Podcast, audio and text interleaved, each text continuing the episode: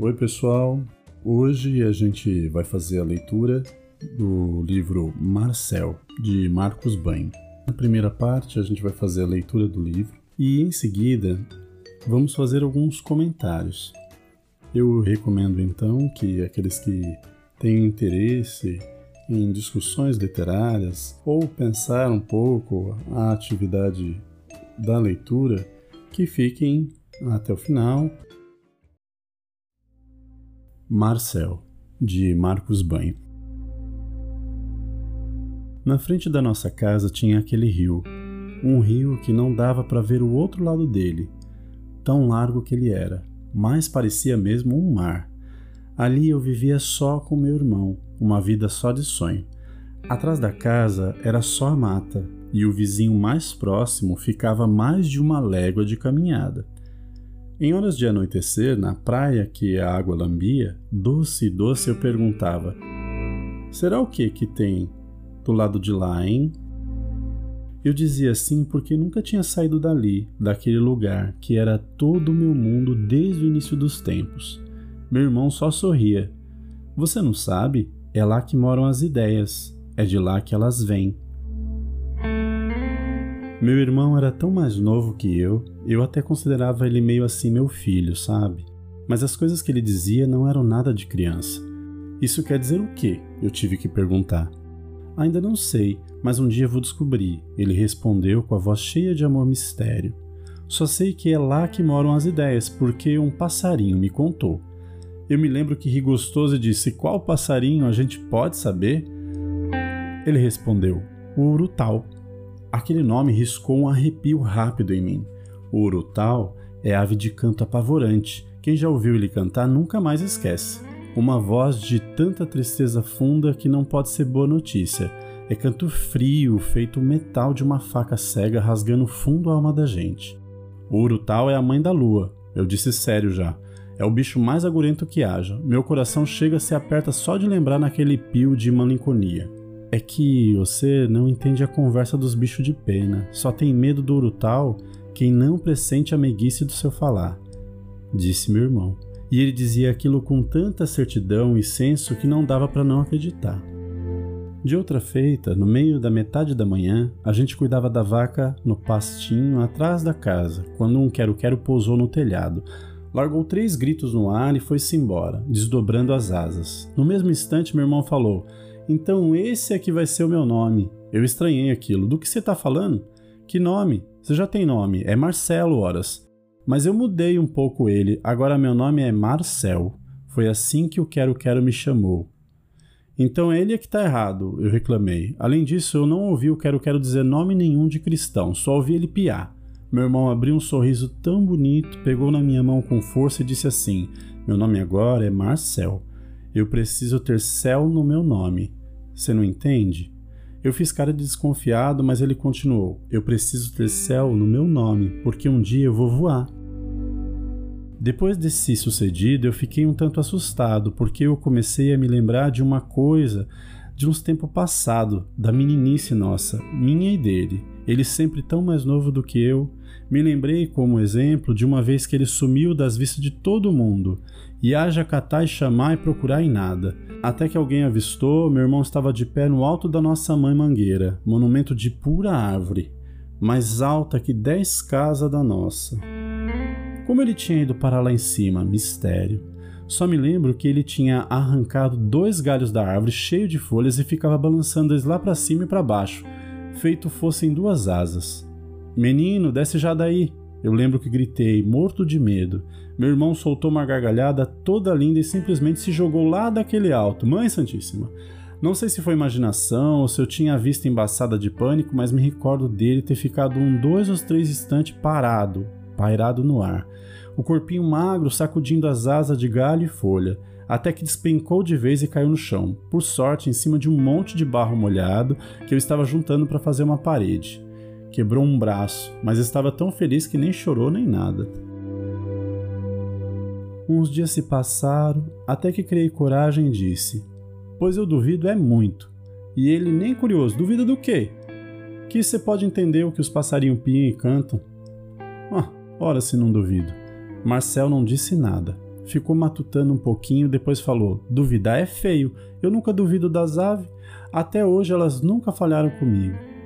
Ele parecia triste e saiu de perto de mim. A gente estava dentro de casa, ele caminhou para o terreiro, pegou as galinhas e levou elas para dentro do galinheiro. Mas ainda era cedo da tarde. Por que você está guardando as galinhas? Porque daqui a pouco vai chover chuva forte. Eu assuntei o firmamento que não podia estar mais azul, carente de toda nuvem, um escândalo de sol. Que coisa é essa de chuva? Espia sol azulejo do céu? Mas ele não queria falar. Terminou de guardar as galinhas, entrou em casa. Eu segui só por ir atrás. Ele fechou as janelas e as portas. Eu me sentei num banco na sala, de braços cruzados, mais incrédulo que uma pedra. Ele se sentou também, na minha frente. Ficou atento, apurando os ouvidos, até que disse: Ouve só. E eu ouvi, um trovão fez tremer a casa toda. Logo chegou a água, o aguaceiro, uma chuva que Deus me livre, me preocupei. E se o rio encher demais? Não vai encher, não dessa vez. E eu nem perguntei como é que meu irmão sabia, porque agora eu já tinha certeza. Um passarinho tinha contado tudo para ele. Desde então passei a ter muito respeito por tudo que ele dizia. No finzinho de toda a tarde, sempre na beira do rio, a gente se sentava para escutar o pôr do sol e ouvir as cores do céu em fogo.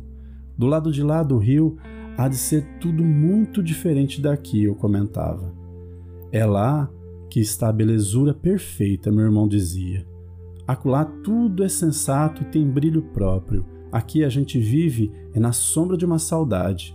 Aquelas palavras entravam em mim feito uma estranha música, misturada na melodia do rumor das águas e dos tons de cobre do céu que anoitecia. Uma vez, numa daquelas tardes, uma nuvem muito escura começou a se formar bem longe, por em cima do rio, lá no horizonte onde a vista não alcançava. O sol estava muito claro e aquilo não parecia anúncio de chuva. Meu irmão, que estava sentado na areia da prainha, se levantou de repente muito pálido, e ficou olhando para aquele ponto distante. A pouco a pouco, a tal nuvem foi crescendo, crescendo, até chegar bem perto de nós. Só então eu descobri o que era no realmente. É um bando de passarinho, eu quase gritei, nunca vi tão grande. E era mesmo uma revoada de mil cardume de andorinhas, que mergulhavam no mar azul do céu, rápidas como flechas disparadas, tantas até que fazia sombra e escurecia a tarde. Quando olhei para o meu irmão, ele estava chorando e soluçando. Eu abracei ele bem forte e não perguntei nada, porque não tinha nome na língua da gente para a dor que ele sentia de estar preso no chão.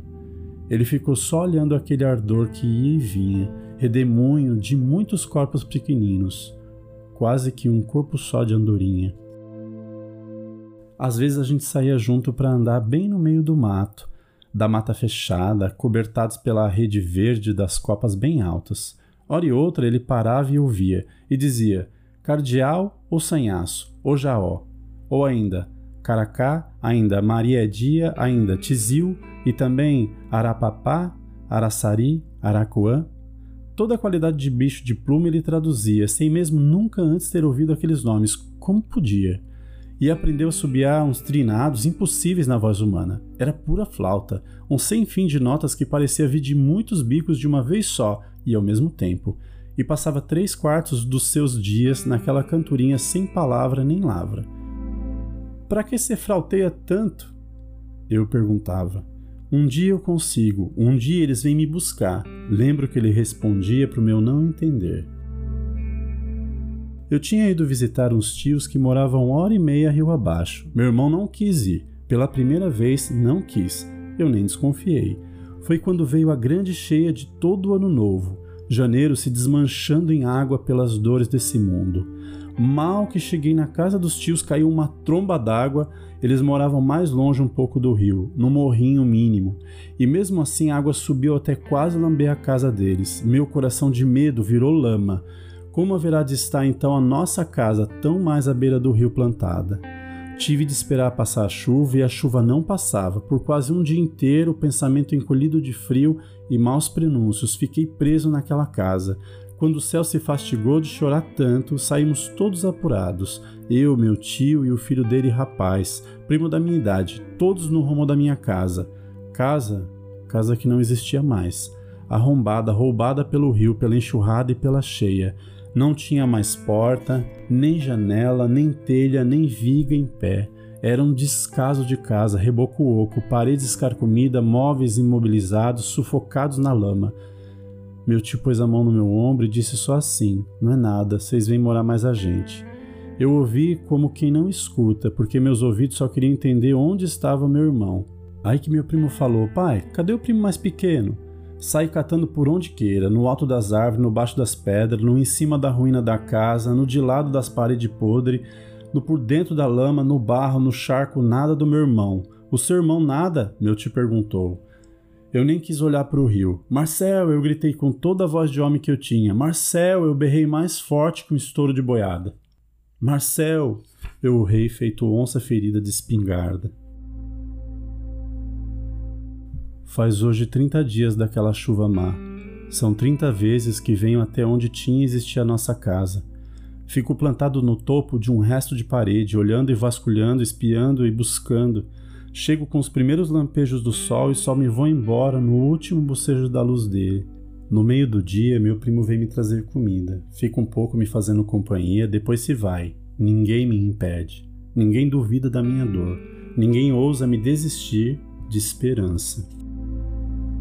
40 dias do dilúvio e nunca mais choveu. O barro secou até se quebrar todo em pó. Salvei o que se pôde dos escombros da casa nossa, já era tão pouco que a gente tinha, e o sol me ade, o sol me empreguiça.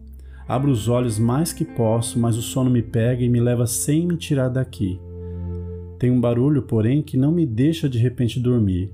É que um bando de maitacas verde-verdíssimas acaba de invadir a mangueira grande do nosso quintal, Maitaca, maitaca, coisa barulhenta. Me baetaca, me baetaca, me baetaca. Parece que ficam gritando. Fecho os olhos para ouvir aquela babel desabalada, balbucio de matraca, me baetaca, me baetaca. Podem gritar, Mariazinhas, maritaquinhas, meu irmão não está para traduzir o vosso falatório, o vosso tataratá. A vossa suave algaravia de matraca, o vosso evoé de nhenhenhen de maraca, de maraca, de maracanã, hã, hã. De repente arregalo os olhos e vejo o que ninguém jamais ouviu. Será possível? Daquela balbúrdia de aves tagarelas, um outro som começa a se levantar e se destacar, a despontar feito uma orquídea roxa no tronco escuro do ipê. E vem outro que se junta aos primeiros, e logo uma rede se desdobra, toda entremeada, toda lisa e compreensível. Salto do meu posto de vigia, agora inútil, saio correndo, por pouco não voando, no rumo da casa dos meus tios Chego sorrindo de tanta alegre felicidade que ninguém entende. Me tomam por louco? Eu já sei. Digo logo. Sabe o que? Pergunta minha tia, meu tio e meu primo. Nem respondo. Faço com a mão um chamado de vem comigo e tropeço pela trilha que deságua na beira do rio mar. De pé na margem, aponto para o outro lado que não se vê, mas há. É lá. É lá o quê? Pergunta meu tio, meu primo e minha tia. É para lá que ele foi. Ele conseguiu, eu disse alto, e logo, bem baixinho, eles vieram mesmo te buscar. No mundo das ideias, das belezas perfeitas, para lá tinha ido Marcel. Não tem mais chorar, completei. Só ele agora é feliz. Meu tio e minha tia e meu primo se entreolharam. Como é que você sabe? Eu ri que ri e sorri, pois só tinha uma resposta possível. Um passarinho me contou.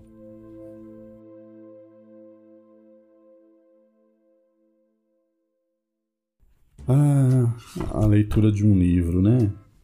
Sempre traz algumas surpresas. Uma coisa interessante que vocês possam ter acompanhado na leitura é a, a importância né, da reinvenção da linguagem. A gente tem uma fala do personagem que se apresenta como o irmão mais velho, é bem diferente da nossa fala cotidiana, né? E essa fala, essa escrita, ela nos remete aos textos poéticos que a gente tem de reinvenção da fala. Isso é muito bonito porque faz com que a gente consiga fazer encontro de palavras é, e imagens que não seriam muito comuns para a gente experienciar no nosso cotidiano, né? A gente não fala desse jeito.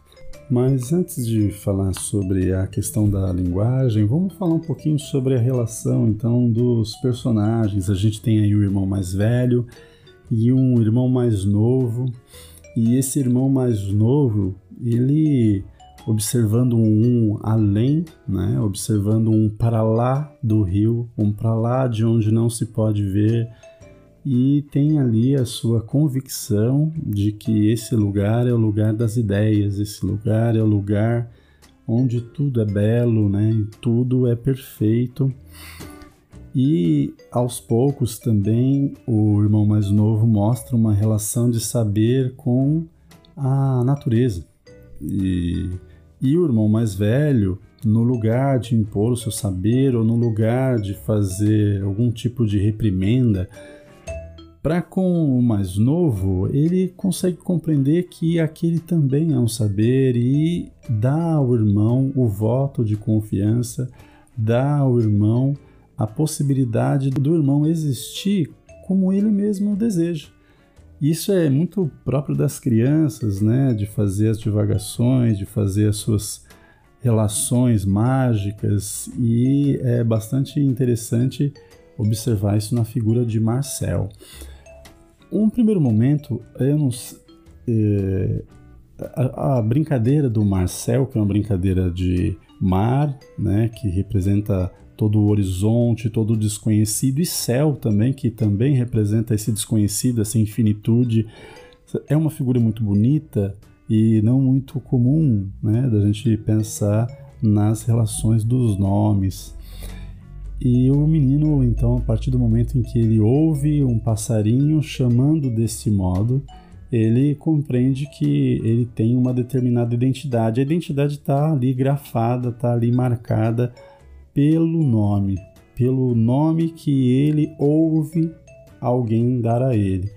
É curioso porque isso também acontece com a gente, né? As pessoas nos chamam e a partir do momento que elas nos chamam, elas marcam a nossa identidade.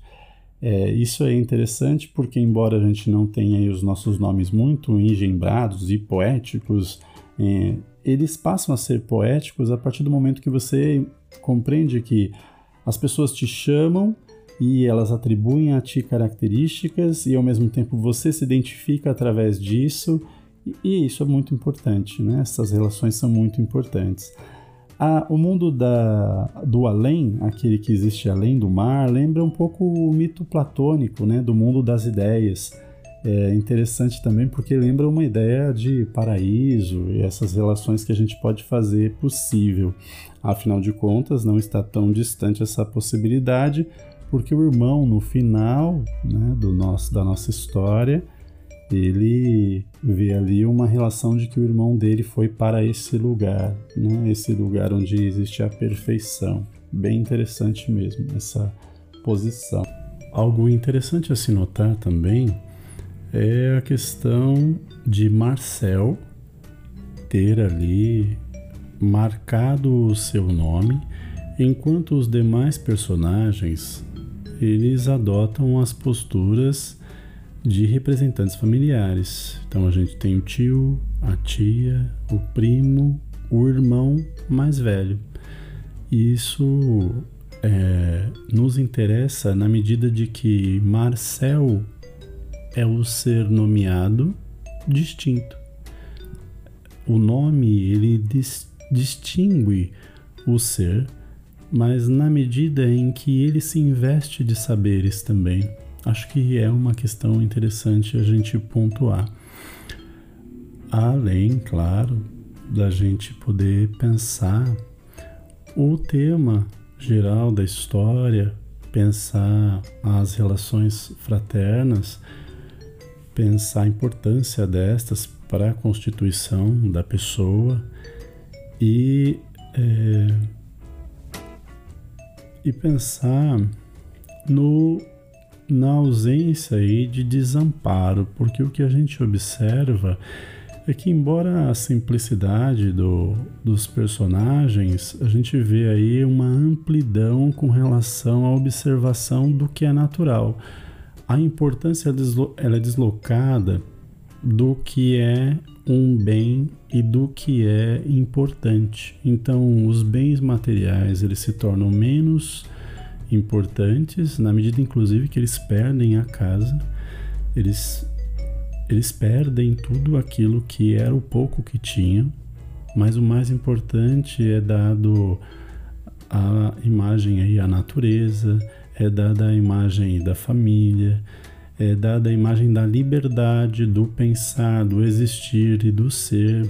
Isso interessa para a gente também pontuar e observar nesse conto. Acho que interessa a gente questionar a figura aí do, dos desejos infantis também, o desejo de ser livre, o desejo de voar através dessa representação, a figura da coragem, da, do destemido. Então a gente tem muitos valores e é, muitas experimentações no campo da infância que por hora podem ter sido apagados na figura do irmão mais velho, na figura daqueles que já trafegaram pela, por essa parte da infância. O conto tem uma beleza com relação à questão da linguagem é, mas ele tem uma beleza com relação à questão da temática. Esses foram apenas alguns comentários acerca da escrita, né, da, do processo de, de estilo do, do, livro. Também alguma consideração aí com relação ao nome Marcel e a relação do livro da Ruth Rocha, Marmelo Martelo a questão das profundidades, né? O mar e o céu unido aí no mesmo personagem infantil que tem saber, isso é interessante. A ideia do de lá, né? Que também me lembra um texto do Guimarães Rosa, a menina de lá, e também a outra margem do rio,